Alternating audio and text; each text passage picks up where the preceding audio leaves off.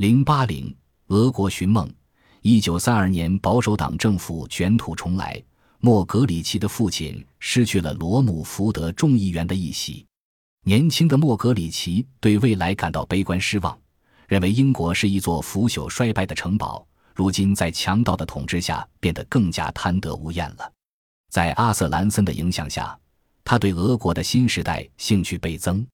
他深信那鲜为人知的革命圣地，即便还不成熟，但却代表着人类的未来。可是，怎么才能到那里去呢？《卫报》恰巧给了他一次机遇。莫格里奇的新闻编辑，自然也是他的竞争敌手，建议他去取代即将返回美国的《卫报》驻莫斯科记者威廉·想利钱柏林。一九三二年末，喜出望外的莫格里奇一家满怀希望，动身前往俄国。他们对战后俄国的田园生活很有信心，并计划在那里定居。莫格里奇象征性的烧掉了他的餐服，而基地则烧掉了他的晚礼服。他们变卖了珠宝，撤销了银行账户，甚至还处理掉了他们觉得在工人阶级领导的国家里不会受欢迎的书籍。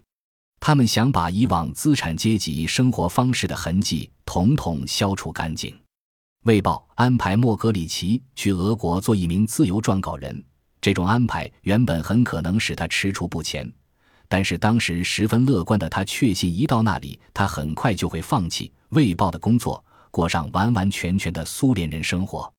基地此时又怀孕了，他决定让他的第二个孩子成为苏联公民。可是莫格里奇一家刚到莫斯科就交上了坏运。当他们费尽九牛二虎之力在克莱斯摩找到一幢乡间别墅时，基地却生了病，了他对俄国空想师的热爱。基地病愈后返回英国生产，而莫格里奇则留在俄国继续寻觅俄国梦，但是他找不到。当他给《卫报》撰写完第三篇有关俄国饥荒的调查文章时，他的头脑完全清醒了。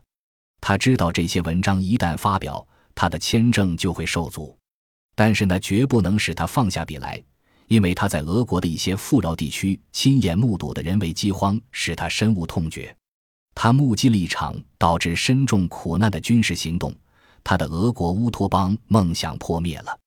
当基地打电话告诉他，他们的第二个孩子已经安然降生，并且他们有望住进一幢瑞士木屋时，莫格里奇很高兴地抛弃了他的新生活。